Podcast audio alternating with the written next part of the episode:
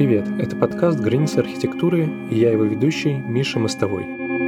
В этом эпизоде мы говорим с Кубой Снопиком, исследователем архитектуры и тех социальных процессов, которые за ней стоят.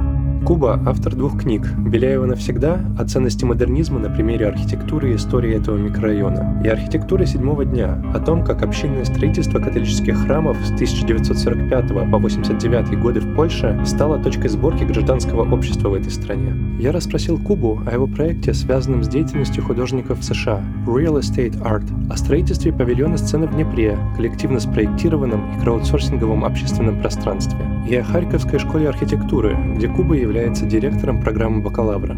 По ссылке в описании к этому эпизоду вы можете найти именной и предметный указатель с проставленными тайм-кодами, в котором есть все важные референсы, иллюстрации и пояснения.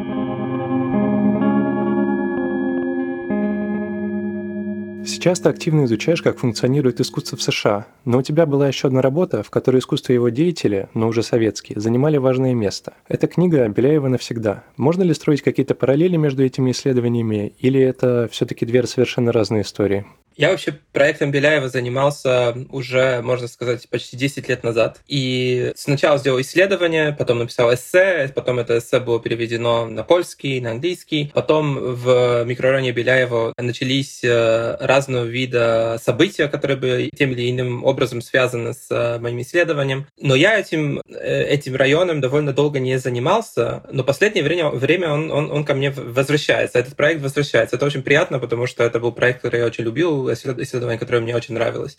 А он возвращается, потому что я занимаюсь равно, разного рода проектами, городскими проектами, исследованиями, интервенциями, э, но они всегда вокруг темы того, какое место искусства в городе, какие инструменты есть у проектировщиков города или застройщиков города, чтобы его город делать интереснее, разнообразнее. И это искусство возвращается. Вот последнее время, э, последний год я занимался, э, как ты сказал, исследованием искусства в Америке, Америке и смотрел на то, как, как работает закон в США. Там есть закон, который называется Percent for Art, проценты для искусства.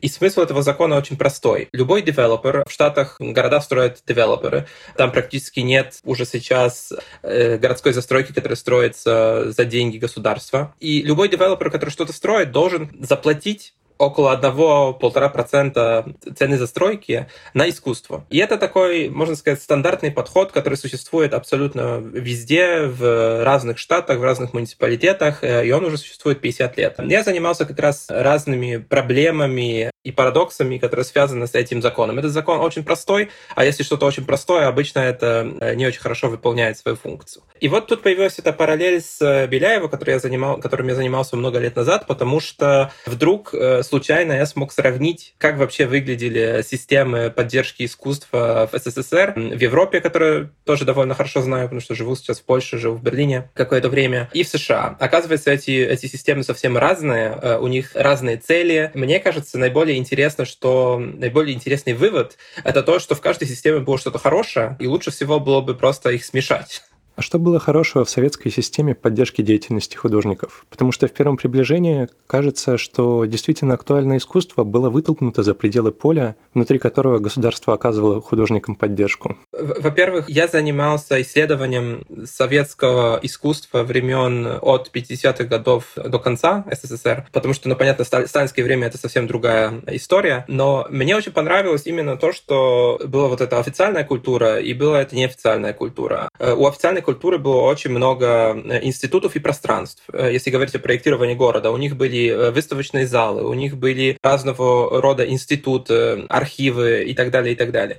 И то, что мне показалось очень интересным, что это параллельное искусство, концептуализм и так далее, которое существовало за пределами вот этого официального, официальной системы, оно создавало тоже свои институты. Они, конечно, не были настолько большими, они не были созданы с размахом, не обязательно у них были свои здания, но они тоже как бы имели свои архивы, имели свои издания, сами издаты, э, имели свои выставки, э, как бульдозерная выставка или измайловская выставка, которые были в 70-е годы. И это все происходило немножко параллельно. Я делал тоже исследование того, что происходило в архитектуре и искусстве в Польше в, э, во время социализма.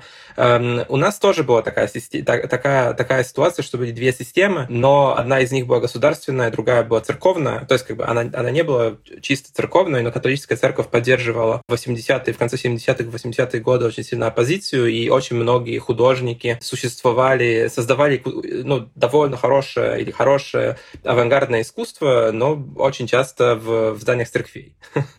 Эм, так что эти две системы, официально и неофициально, мне кажется, довольно хорошо дополняли друг друга. В одном из своих постов ты поднял тему двухуровневых мастерских для художников на верхних этажах домов, которые строились в СССР. Вряд ли к ним имели доступ деятели неофициального советского искусства, как и в целом к тем ресурсам, которые распределялись внутри Союза художников СССР. Получается, большая часть примечательного в советском искусстве была создана вовсе не благодаря государственным институтам поддержки, а скорее вопреки им. Ну вот я не уверен. Вот смотри, конечно, да, то, что мне больше всего понравилось, это, естественно, вот эта неофициальная часть.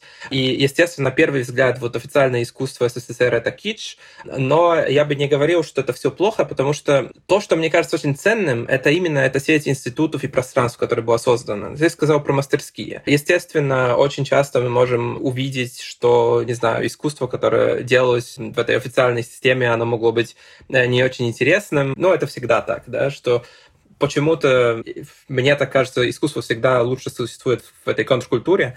Но, с другой стороны, я сейчас наблюдал в США такую ситуацию, что у художников э, нет базовых вещей. Нет, вот в Калифорнии, где я жил год, в Сан-Франциско, огромная проблема с гентрификацией. Приходит девелопер или приходит вообще как экономическое развитие в какой-то район, и художники первые люди, которые вынуждены оттуда уехать, именно потому, что у них нет этих самых базовых вещей. Э, ателье, э, пространство, где они могут жить, пространство, где они могут э, создавать новые вещи. Напротив Сан-Франциско, несколько километров от Сан-Франциско, находится очень интересный город Окленд, и он известен своим искусством был. Он известен количеством художников, которые создают там э, ну, очень интересные работы. Это вообще интересный город. В нем четверть населения это белые, четверть это черные, э, и потом по 25% латино и азиаты. Можно сказать, что это американская diversity прям идеально распределилась. И этот город был известен своим искусством, потому что там было очень много таких случайных пространств для искусства. Там вот эти правила, которые касаются застройки, были не очень четкие, и, и была возможность, чтобы художники просто как бы занимали какие-то пространства, которые, которые были доступны.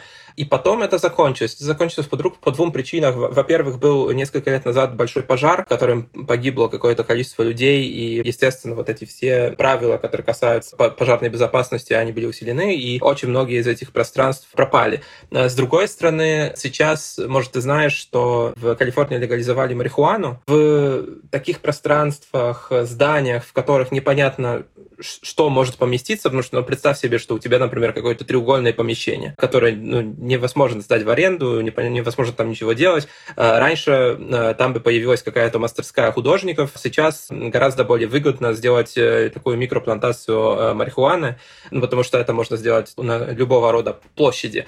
И к чему я клоню? Что оказывается, что сейчас нет самых базовых вещей, нет где работать, э, нет мастерских, нет места, где можно создавать свои работы, встречаться, думать э, и так далее, и так далее. И поэтому я вернулся как раз к этому исследованию Беляева. Оказалось, что ну, вот большая ценность, которую я вижу именно в этой официальной системе, которая, может быть, не, не производила как бы самых интересных объектов искусства, но она давала некую стабильность э, художникам, а она давала возможность вообще создавать, иметь возможность творческой жизни для художника. Ты рассказал о том, что творческая индустрия в Окленде потихоньку сгибается, но закон Percent for Art появился более 50 лет назад. Как вообще работает этот закон и какие причины были для его появления? Вот я, я расскажу немножко про этот закон. Он пер, первый, первый раз появился 50 лет назад, но США — это страна, которая децентрализована, и каждый муниципалитет принимает решение о своем законодательстве сам. И в Окленде этот закон появился несколько лет назад, по-моему, в 2012 году или 2013 году. Это не так, что все происходило одновременно. И если говорить о Percent for Art, там совсем другая философия стоит за этим законодательством, чем за законодательством, которое было в СССР. Смысл в чем? Смысл в том, что если кто-то приходит приходит что-то строить, девелопер приходит в какой-то район, он обязан что-то отдать этому району, каким-то образом что-то создать для этого района, для этих людей, которые там уже живут. И он обязан, ну, заплатить за искусство. Только мы не говорим о том, чтобы он, не знаю, дал стипендию художникам или э, дал деньги на существование какого-то института или дал деньги на пространство, в которое можно что-то создавать. Мы говорим о том, что он должен заказать объект искусства за эту сумму, которая является процентом застройки. Это такая формулировка. И смысл такой, что ну, это же страна капитализма, просто как бы то, что он делает, он покупает объект искусства от художников. И таким образом эти художники должны заработать денег и э, ну, просто их экономическое состояние должно стать лучше. Только это так не работает, потому что если ты об этом подумаешь, development или строительство городов — это бизнес, который требует очень большого количества капитала. То есть, чтобы построить какое-то типичное здание, нужно, там, не знаю, потратить 100 миллионов долларов или 150 миллионов долларов. Один процент от этого — это миллион долларов, например. И есть очень ограниченное количество объектов искусства, которые столько стоят. Это огромные скульптуры. Получается, что у тебя, ну, например, в этом Окленде у тебя тебя очень разнообразное общество, как я сказал, очень разнообразное искусство. Художники, которые просто экспериментируют с утра до вечера, э, пробуют. Я только что смотрел художницу, которая занимается mail art. То есть это вообще ну, несуществующий, э, можно сказать, жанр. И вдруг деньги, которые должны поддерживать это искусство, они как бы огромные, и они не позволяют финансировать другие, другого рода объекты, чем монументальные огромные скульптуры. И поэтому получается, что там тоже есть как бы две системы. Есть вот эта система Percent for Art, которая просто заказывает эти огромные скульптуры от какого-то небольшого количества художников, которые этим занимаются. Скорее всего, это какое-то мировое лобби, а, а, а не местные художники. А с другой стороны, есть огромное количество художников, которые экспериментируют, и ну, они никаким образом эти деньги не могут получить.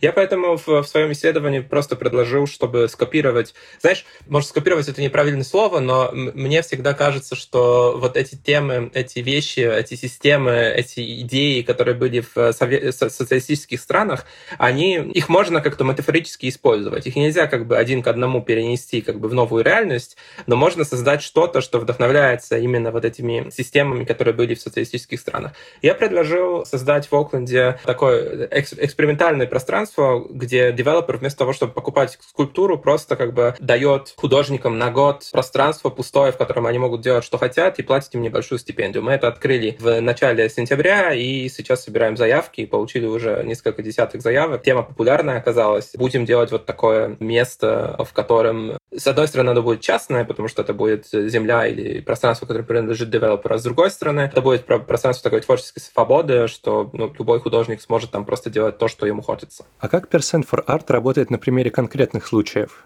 Если, допустим, я гражданин США и хочу открыть свой небольшой бизнес по производству монументальных скульптур, то смогу ли я претендовать на огромную сумму в размере 1% от финансирования застройки? Конечно, конечно, ты можешь открыть такой бизнес. Э, и на самом деле в этом и есть проблема, потому что я смотрел, что происходит с этими деньгами. То есть как бы девелопер платит, э, скажем, миллион долларов, и что дальше? Это же не идет к художнику, это идет к всей индустрии, которая э, именно создана вокруг этих скульптур больших. Эм, эти скульптуры, они очень редко имеют какую-то художественную ценность. Иногда да, потому что вот те наиболее известные девелоперы в мире, они не захотят делать что-то совсем плохое, они купят просто что-то от известного художника, какого-то Кунса или, не знаю, кого-то другого. Но огромное большинство — это искусство, которое не имеет абсолютно никакой художественной ценности. Это просто формы, это, это металлические формы. Там есть очень много еще требований к этим формам, потому что подумай, это скульптуры, которые будут в общественном пространстве. Если кто-то, например, зайдет на такую скульптуру и э, сломает ногу, то это проблема девелопера, потому что это находится на частной земле. Э, поэтому есть очень много требований от страховых компаний, э, которые должны застраховать такой объект. Э, и вдруг получается, что все эти объекты довольно похожи друг на друга. Это каменные или металлические формы геометрические, которые просто стоят на площадях возле зданий. Я бы сказал, что это огромная трата, трата денег, да? что это огромные деньги, если суммарно на это посмотреть в, в масштабе всей страны, которые идут на что-то, что не имеет абсолютно никакой ценности. В Инстаграме, посвященном твоему проекту, висит фотография Vessel, построенного по проекту Хезервика, на территории Hudson Yards Redevelopment Project. Этот проект тоже финансировался по программе Percent for Art? Нет, это сложнее. То есть так, кроме... Э, вот с одной стороны есть это требование, да, что Percent for Art, чтобы просто... Это требование, которое есть э, в разных муниципалитетах, и девелоперы это делают. А с другой стороны, есть какое-то количество... У у этих скульптур есть тоже некая ценность для бизнеса. То есть, если у тебя есть определенный, определенный тип бизнеса, это может на самом деле помогать твоему бизнесу. То есть, если у тебя, если ты девелопер, который строит торговый центр э, или какое-то другое коммерческое пространство, тебе нужно, чтобы там было довольно много людей. Чтобы там было довольно много людей, нужно что-то, что этих людей туда будет э, затягивать. И Vessel — это именно такой объект. Я бы вообще не говорю тут, тут об искусстве, потому что это, можно сказать, скульптура, но ее спроектировал офис из Лондона архитектурный. Так что можно сказать, что это скульптура, которая спроектирована архитекторами, которая создана ремесленниками из Италии, которая туда приехала. Э, и смысл этой скульптуры — это именно... Это такой аттрактор, это, это место, куда придут люди. И то, что мне кажется наиболее интересным, это то, что э, у этого пространства... Потому что это пространство, это несколько лестниц или, там, не знаю, десятки лестниц, которые связаны друг с другом. И у этого пространства нет программы. Э, то есть мы не говорим о пространстве, в которое люди приходят, чтобы что-то покупать или читать книги или молиться. Э, это вообще, там нет никакой программы. Единственная программа — это создавать э, фотографии. Этот объект спроектирован таким образом, чтобы быть фотогеничным, чтобы можно было там делать селфи, чтобы можно было сфотографироваться с друзьями. И единственная цель этого очень дорогого объекта, что он стоил несколько десятых миллионов долларов, это именно, чтобы люди туда пришли, сфотографировались, потом пошли как бы в торговый центр как покупатели или клиенты торгового центра. Это очень интересно в контексте ковида, потому что сейчас оказалось, что уже до ковида, до пандемии торговые центры умирали, и вообще торговые пространства, там были очень большие проблемы с, с, с клиентами, как в магазинах, так и в ресторанах было все меньше и меньше клиентов, а сейчас, когда начался ковид, то вообще это не очень хороший бизнес, и непонятно, можно ли его потом восстановить. Так что мне кажется, что с одной стороны Vessel — это очень интересный пример того, как мыслят девелоперы, очень интересный пример, можно сказать, такой элемент бизнес-модели определенный, но мне кажется, что это тоже уже такой, типа, э, исчезающий жанр, потому что большие торговые центры — это исчезающий жанр. Почему я вообще спросил о Весселе? Так это потому, что ты говорил о том, что этот объект должен быть безопасным. А весел выглядит так, как что-то, с чего можно легко свалиться и переломать себе все конечности там на одной из лестниц. Да нет, поверь мне, там все схвачено, там все, там, там есть... А, значит, все схвачено. Там все схвачено, там... Вообще очень интересно, я когда был в Нью-Йорке в январе, э, хотел э, попасть на Vessel, чтобы просто посмотреть, как это все выглядит. Оказалось, что там огромная очередь, оказалось, что это электронная очередь, что нужно записываться в предыдущий день, нужно заплатить, если хочешь быстрее это весь бизнес выстроен вокруг этого. Там все очень непросто.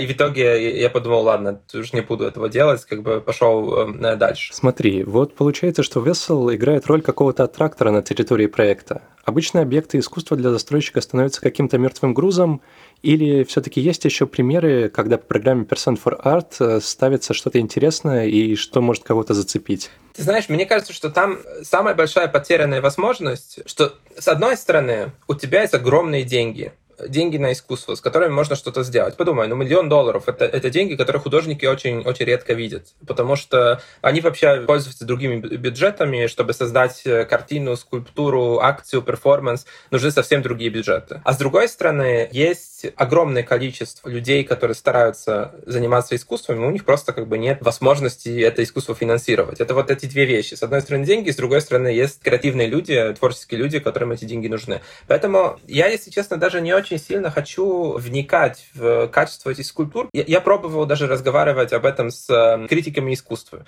И они даже не хотели вступать со мной в, в разговор. Они говорят, о чем вообще ты хочешь говорить? Тут нет никакого искусства, это просто вот девелоперы строят. Э, о чем, ты, о чем ты говоришь со мной? Давай не будем тратить время. С другой стороны, это тоже редко приносит какую-то пользу девелоперам, потому что идея такая, что это должно служить как маркетинг, но это может служить как маркетинг территории только в двух случаях. Во-первых, тебе нужна коммерческая функция. То есть как бы не нужен маркетинг территории, если ты просто продаешь квартиры или это вообще э, жилая среда. Это не очень сильно помогает. С другой стороны, нужно, чтобы это было что-то очень хорошее. А таких очень хороших примеров на самом деле не очень много. То есть если ты посмотришь на это все в масштабе, там, не знаю, сотни зданий, где находится 100 таких скульптур, то там, может быть, одна будет привлекательной. В синопсисе своего исследования ты пишешь о том, что застройщики мотивируются концепцией Creative City – Что это вообще такое и как она имплицируется в реальные планировочные структуры? Ты знаешь, мне кажется, что концепция вот этого креативного города — это какая-то общая, можно сказать, какая-то общая надежда девелоперов, мэров городов. Это такая философия создавать пространство, в которых будет очень много креативных людей, потому что креативные люди создают стартапы, это приносит деньги. В целом, это концепция того, что город должен быть максимально разнообразным и должен притягивать таких разнообразных людей, чтобы они как бы создавали бизнесы. Э, мне кажется, что это, ну, как бы жизнь э, гораздо сложнее, чем это, но если ты разговариваешь с чиновниками или девелоперами, они очень часто к этому клонят. Они очень часто говорят, да, но мы хотим креативное пространство. Что это значит, непонятно. Я, скорее всего, критикую такой подход, что все должно быть креативно, чем, чем предлагаю э, решение, как это сделать. Когда мы говорили про Беляева, те свободные пространства, которые появились в новой модернистской планировочной структуре, стали плацдармом, где смогло развернуться советское актуальное искусство. В Окленде прибежищем художников стали пространства, которые по какой-то причине нельзя было использовать для бизнеса. Не получается ли, что мы не можем специально создать плодотворную среду для художников? Потому что кажется, что им нужна негативная свобода от, а не позитивная свобода для чего-либо. Ну, я с тобой не согласен. То есть я как автор двух пространств, в которых, я надеюсь, какая-то культура появилась, с тобой не согласен. Во-первых, у меня есть такое ощущение, что в области проектирования города некоторые сферы получают какую-то привилегию, и они, ну, есть очень большая заинтересованность, заинтересованность, например, в транспорте. Если э, ты посмотришь, например, на все think-танки, э, которые занимаются городом, или на активистов и так далее, все говорят машины или велосипеды. Если машины, то электрические или не электрические. А если электрические, то такая батарея или такая батарея. А может вообще поезда. И все говорят о транспорте. Постоянно вот этот разговор, как лучше всего передвигаться, но меня гораздо больше интересует, куда передвигаться. То есть, как бы, какое, какое содержание в этом городе, что там происходит. И в этой сфере, мне кажется, гораздо меньше дискуссий, гораздо меньше конкуренции. Есть очень много людей, которые занимаются именно тем, чтобы проектировать культуру в городе, проектировать пространство для культуры в городах. Но эта дисциплина как-то разрозненная. С одной стороны, есть люди, которые пишут полиси. Да, они пишут, ну вот нам нужно вот столько столько денег э, давать на э, культуру. С другой стороны, есть люди, которые проектируют пространство. Они не совсем понимают, что в этих пространствах будет э, происходить, но говорят, окей, но там что-то нужно, какой-то дом культуры нужен. Мне кажется, что просто эти разные элементы нужно соединить. Вот, например, сейчас то, что мы создаем в Окленде, это пространство, которое проектируется, с одной стороны, есть я, который просто придумал, как это все будет организовано, с другой стороны, есть NGO локальный, который занимается искусством и который будет программировать это пространство. Они понимают, какие художники есть в этом месте, где, они, где это пространство будет, они понимают, какие есть нужды, они понимают, что именно нужно художникам, они понимают, как с ними общаться. Э, с третьей стороны, есть девелопер, который как бы собственник этой, этого пространства. И мы работаем втроем. И втроем это все делаем, делаем. Получается так, что с одной стороны мы даем просто пустое пространство, с другой стороны мы даем стипендию, с третьей стороны мы создаем какую-то программу тематическую и выбираем уже художников, которые будут на это откликиваться, ну, примерно как такая типа art residency. Нельзя сказать, что мы заказываем какой-то конкретный продукт. Если бы мы это делали, скорее всего, это бы не получилось очень хорошо. С другой стороны, мы создаем какие-то пространственные рамки, в которых люди могут быть творческими, в которых люди могут что-то создавать. Мне кажется, что абсолютно возможно, возможно возможно создавать такие пространства, абсолютно возможно стимулировать, чтобы в городе было больше или меньше культура, но это просто надо делать комплексно, и, к сожалению, это не является приоритетом. Скажу тебе еще одну, один пример. Несколько недель назад я э, вел воркшоп в городе Новохута. Город Новая Хута — это был идеальный сталинский город, который был построен в Польше, рядом с заводом. Это такое, можно сказать, цельное пространство, где весь город построен в социалистическом стиле 50-е, 60-е годы. Там немножко социализма, модернизма, немножко уже такой модернистской архитектуры, но там было создано очень много программы именно для культуры. Там этих домов культуры, не знаю, три или четыре, два или три выставочные залы, театры и так далее, и так далее. И это все мы говорим о городе для 100 тысяч людей. Это небольшой город. И оказывается, что сейчас, когда уже этого режима, который требует конкретных вещей от художников, когда его нет, то это работает прекрасно. Было исследование Михаила Муравского, который сейчас занимается исследованием э, заряди в в Москве, он исследовал сталинскую высотку в Варшаве. Сталинская высотка, в Варшаве, она очень похожа по форме своей на высотки в Москве, но она не похожа по программе, потому что вся программа высотки в Варшаве — это культура. Там театры, там кинотеатры, там музеи, там бассейны, там, там очень много всего. Это такой типа social condenser. Это примерно то, что должно было стоять в Москве, там, где сейчас храм Христа Спасителя, но никогда не было построено. Большой культурный центр такой вертикальный. И оказывается, у него такой же вывод с его исследования, что это пространство начало работать очень хорошо в тот момент, когда рухнула система, которая требовала конкретных результатов. Когда, э, когда сложилась такая ситуация, что есть пространство, есть инфраструктура, но нет конкретных требований, есть довольно много свободы, тогда ну, это пространство генерирует культуру. Есть ли какие-то будущие перспективы проекта по Беляеву, и, может быть, ты как-то планируешь его продолжать?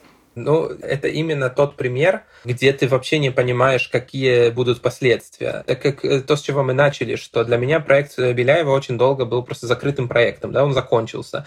Но вдруг оказалось, что он вообще не закончился. То есть это, эта книжка э, или эссе, которую я выпустил в в 2013 году, оно оказалось довольно популярным, и потом э, начались э, очень интересные вещи. В улице в, в Беляеве начали менять названия. Там появилась, например, улица архитектора Белопольского, который построил район. Появился выставочный зал, который посвящен истории района, спроектированный, кстати, Бродским. Э, сейчас пишется путеводитель э, по району и так далее, и так далее, и так далее. Этот мурал, который сначала появился, потом все хотят его закрасить, потом потом все хотят, чтобы его не закрашивать. На самом деле есть... Вот этот проект, он живет абсолютно без меня, и я, э, я, я уверен в том, что он будет жить, потому что там, можно сказать, что был создан какой-то небольшой локальный миф, который уже живет своей жизнью. Я ну, никаким образом не буду в этом уже участвовать, потому что то, то, что я мог сказать на эту тему, я уже сказал. Сейчас могу только на Фейсбуке поддерживать какие-то инициативы. Для меня лично Беляева — это какой-то проект, просто к которому я возвращаюсь, когда делаю другие проекты. Там, мне кажется, какого-то такого проектного э, продолжения э, сейчас с моей стороны не будет. Среди твоих проектов есть еще один, который стал центром культурной жизни. Это павильон «Сцена в Днепре». Не мог бы ты рассказать о ней побольше? Вот павильон в Днепре — это, кстати, пример, который тоже подходит под эту тему. Это павильон, который мы создали в 2017 году в Днепре, в Украине. И смысл был такой что заказчиком был NGO локальный, который, э, культура медиальная, который проводит фестиваль культуры и искусства в Днепре. И они провели три или четыре цикла э, этого фестиваля, и мы начали с ними общаться, они сказали, мы бы хотели что-то создать для города, какое-то пространство, где вот эта культура сможет э, проявиться, мы, мы хотим что-то дать городу. И мы тогда с ними об этом подумали и решили сделать такой краудсорсинг, краудфандинг проект, в котором люди, которые будут им потом пользоваться, будут участвовать каким каким-то образом в его проектировании. Смысл был такой, что если открыть этот процесс проектирования, если внедрить этих людей в процесс проектирования, то они будут воспринимать это пространство как свое, и они с большим удовольствием будут туда приходить. И действительно так получилось, что Э, процесс проектирования, ну, главным архитектором этого был мой друг Томаш Фетлик, но в сам процесс было внедрено очень много людей, и каждый мог что-то сказать. И мы начали с нуля. Э, мы начали с того, что просто задали вопрос абсолютно разным креативным сообществам. Там были и люди, которые выступают и играют музыку, были люди, которые читают поэзию, которые э, учат других рисовать. Очень разные сообщества, которые все занимаются культурой. И мы задали им вопрос, а какое пространство вам вообще нужно? После каких-то разговоров, после такого воркшопа мы пришли к такому выводу, что они сказали, что они все собираются, в э, каждом из этих сообществ есть, там, не знаю, 50-100 человек, и им нужно пространство такого размера, но очень большая проблема в Днепре, что во всех культурных пространствах нужно всегда договариваться, искать ключ. Это очень сложно, чтобы договориться, чтобы в итоге открыли это, чтобы можно было туда прийти. И в итоге мы пришли к такому ТЗ, что мы хотим подстроить сцену, где каждый может сделать свое мероприятие и где это очень просто. Культура медиально они как бы получили разрешение, чтобы построить это на месте э, бывшего э, сталинского амфитеатра, и мы действительно э, создали такую структуру, которая делает это пространство немножко меньше, делает его более уютным. Форма архитектурной этой структуры была создана вместе с очень многими участниками, все добавляли свои идеи. Мы, когда начинали проектировать вначале, мы не знали, что получится в конце, и это было очень круто. И в итоге эта сцена была построена. Она была, ее тоже как бы сфинансировали люди потому что это был краудфандинг, который мы провели несколько раз на разные элементы. И существовало два года. За первый год, насколько я помню, летом там произошло больше 60 мероприятий больших, которые были просто ну, э, созданы именно людьми, которые э, создавали эту сцену. Так что э, проект жил. Мне даже кто-то сказал, эм, я спросил когда-то у одного архитектора знакомого, как ему понравилась эта структура. Он сказал, я не знаю, как вы это сделали, но там постоянно есть люди. Ну, я считаю, что этот проект был большой победой, а то, что мне больше всего нравится, это то, что действительно культура медиальная, ну, скажем, инвестор или заказчик, они создали что-то для города, и потом после этого проекта начали вести переговоры с городом, и сейчас являются э, такой силой, которая создает в Днепре Центр современной культуры, то есть они перешли на следующий уровень и делают уже такой сейчас большой культурный центр. В проектировании павильона в Днепре принимало участие большое количество людей. Как вам удалось организовать их взаимодействие, и ушел ли кто-нибудь обиженным? Ну, вот это, это и есть как бы самое сложное. А, ну, Конечно, всегда, всегда, когда идет какой-то процесс проектирования, всегда есть хорошие моменты, плохие моменты. Но когда в итоге получается, то э, мне кажется, что все уходят э, от этого довольны. Если честно, это вообще самый главный вопрос, потому что я, я думаю, что каждый архитектор в, какой-то, в, в каком-то моменте своей жизни думает о том, что архитектуру надо делать с людьми, но потом очень быстро разочаровывается, потому что оказывается, что гораздо проще делать это самому. И я делал большое исследование того, как строились в Польше церкви в 80-е годы. Это был большой проект, который длился три года. Э, мы его делали тоже большой командой. А он закончился книгой. В Польше в 80-е годы было построено больше трех тысяч церквей, э, и они все были построены независимо абсолютно от государства, потому что прихожане придумали свой способ, как это делать. Это делалось именно, э, ну, я, я это называю, что это делалось методом э, краудсорсинга, что просто архитектор работал вместе с, с, со священником и с э, приходом. Это работало таким образом, что сначала создавался проект, который был, можно сказать, такой очень часто такой открытой формой, что это была такая общая концепция. Потом э, каждое воскресенье священник говорил, а сейчас нам нужно вот это, сейчас нам нужно вот это, сейчас нам нужно вот это. И люди просто приходили, помогали помогали, э, и по субботам, по воскресеньям это делали.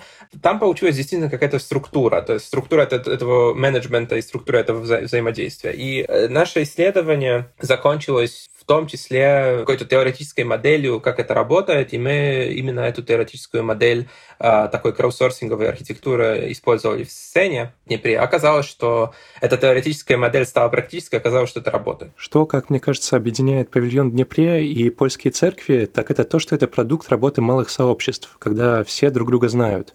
Можно ли как-то экстраполировать этот опыт на городские объекты, которыми будут пользоваться тысячи или десятки тысяч людей? Мне кажется, нет. Мне кажется, нет. И то, что ты сейчас сказал, это и есть самый большой минус э, вот этих церквей, которые были построены в Польше. Со сценой по-другому, потому что я не думаю, что масштаб является минусом. Я вообще не считаю, что большой масштаб это лучше, чем маленький масштаб. То есть э, очень часто бывает так, что небольшое пространство в городе, в котором есть правильная программа и которое, которое работает э, таким или иным образом, оно может быть гораздо более важное, эм, существенное для города, чем большое пространство. Не знаю, я просто сейчас мне не приходит в голову э, более оригинальный пример, но э, я, я считаю, что, например, пространство Института Стрелка в Москве — это очень важное пространство для города, в котором происходит очень много чего, а оно очень маленькое и вообще не примечательное по архитектуре. Поэтому мне кажется, что тема масштаба, она не очень важна. Но есть другая тема. Я считаю, что сейчас как бы все говорят про комьюнити, комьюнити, комьюнити.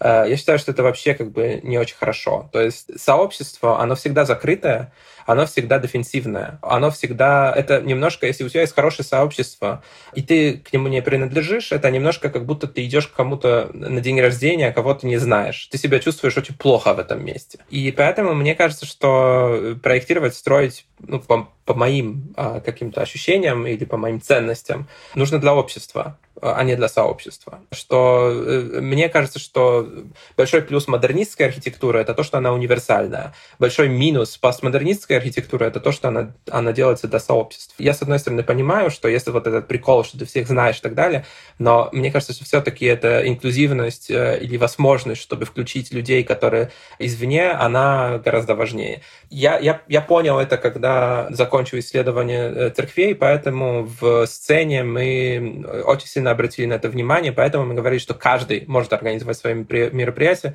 и поэтому мы активно приглашали людей извне. Э, это не было пространство, где только находились хипстеры, это было пространство, где было очень много разных сообществ. Естественно, мы не, мы не смогли как бы пригласить всех, но старались выйти за пределы вот этого своего э, небольшого пузырька. В своем выступлении на TEDx ты говоришь о том, что когда вы строили в Днепре, были люди, готовые действовать и проявлять инициативу. И мне кажется, что вам в какой-то мере повезло с тем моментом, в который вы строили. Но насколько сам архитектор может стать катализатором изменений в менее подходящих условиях?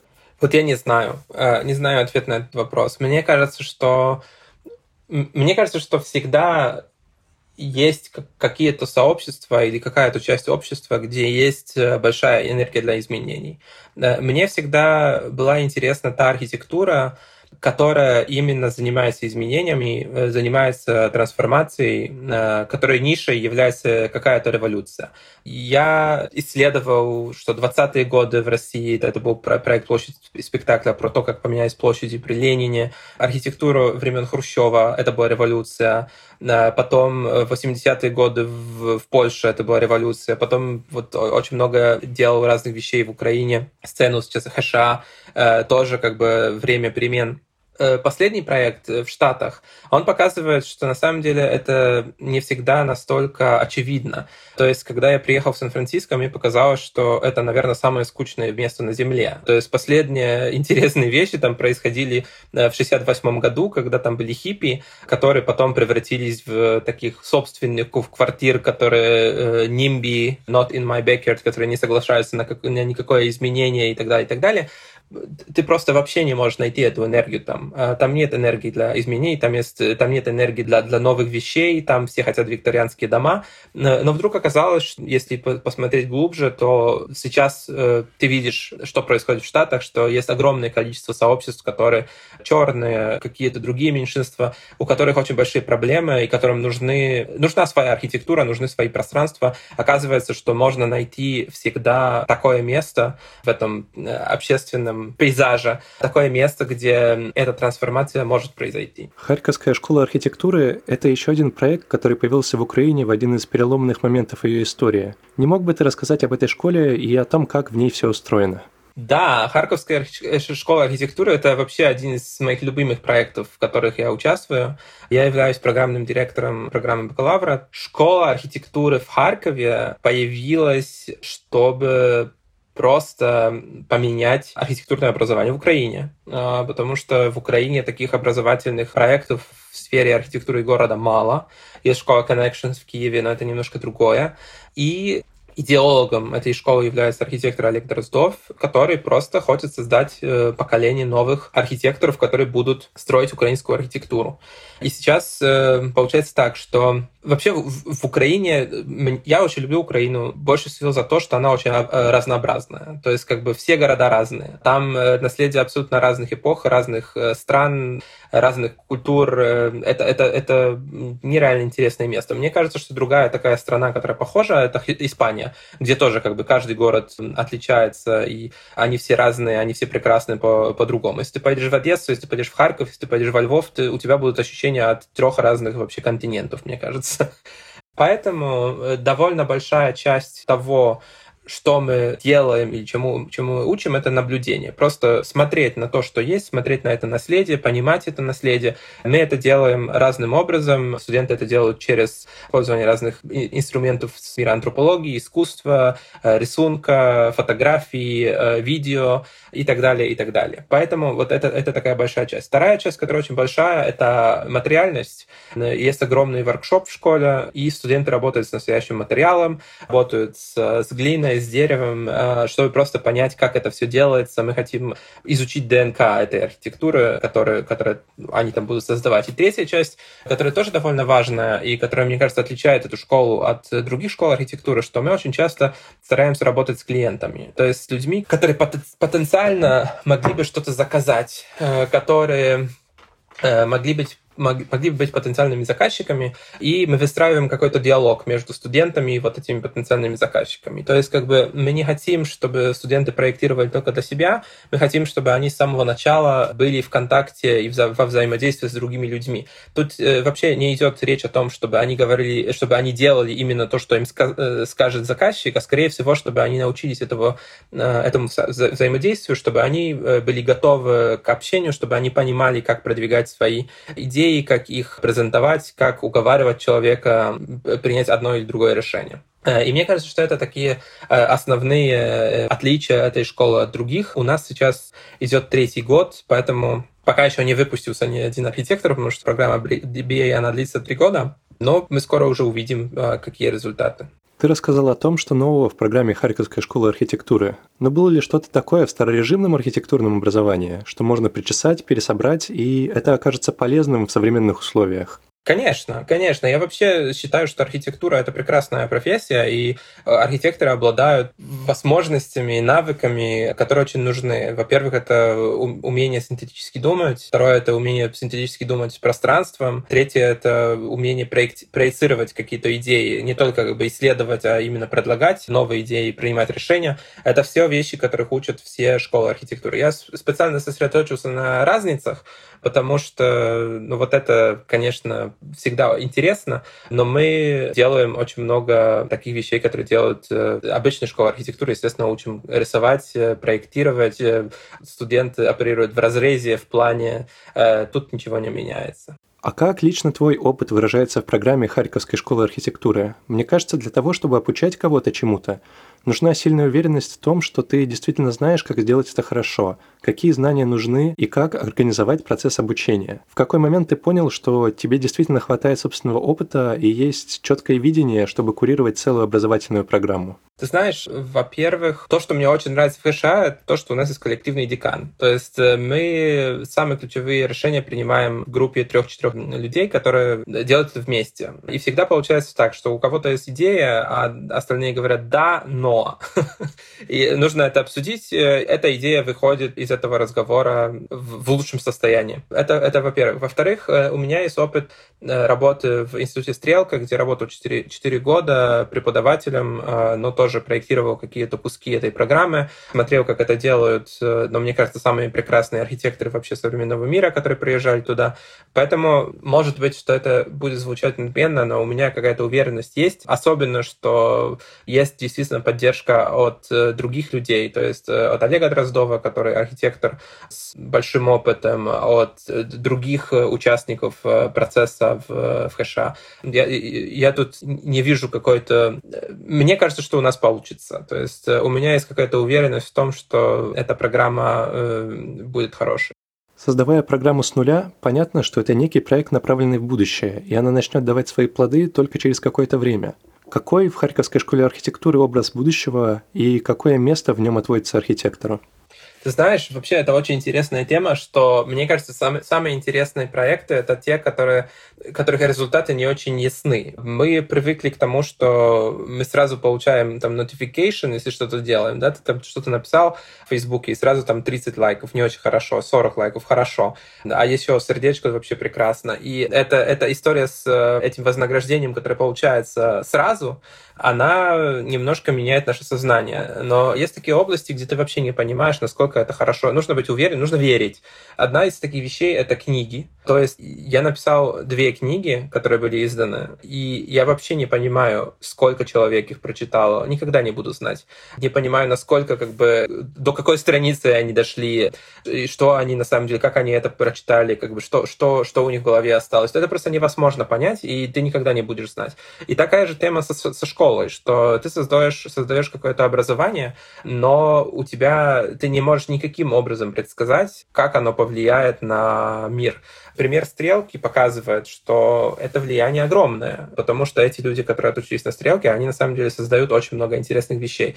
Но кроме того, что она огромная, сложно было сказать 10 лет назад, когда стрелка открывалась, что именно будет сделано, какие именно будут результаты для мира, для пространства, для формы города и так далее, и так далее, и так далее. Что касается ценностей, которые мы хотим воспитывать у наших студентов, мне кажется, что там есть такой парадокс или противоречие, что, с одной стороны, мы бы очень хотели, чтобы наши студенты или выпускники были очень чувствительны к контексту. И я не говорю тут про исторический контекст, там, другие здания и так далее, а, скорее всего, такой социальный контекст места, где они проектируют. А с другой стороны, чтобы они боялись принимать пространственные решения. То есть, чтобы они действительно могли предложить что-то отважное, что-то новое и, и что-то, что трансформирует физическую и не только физическую реальность.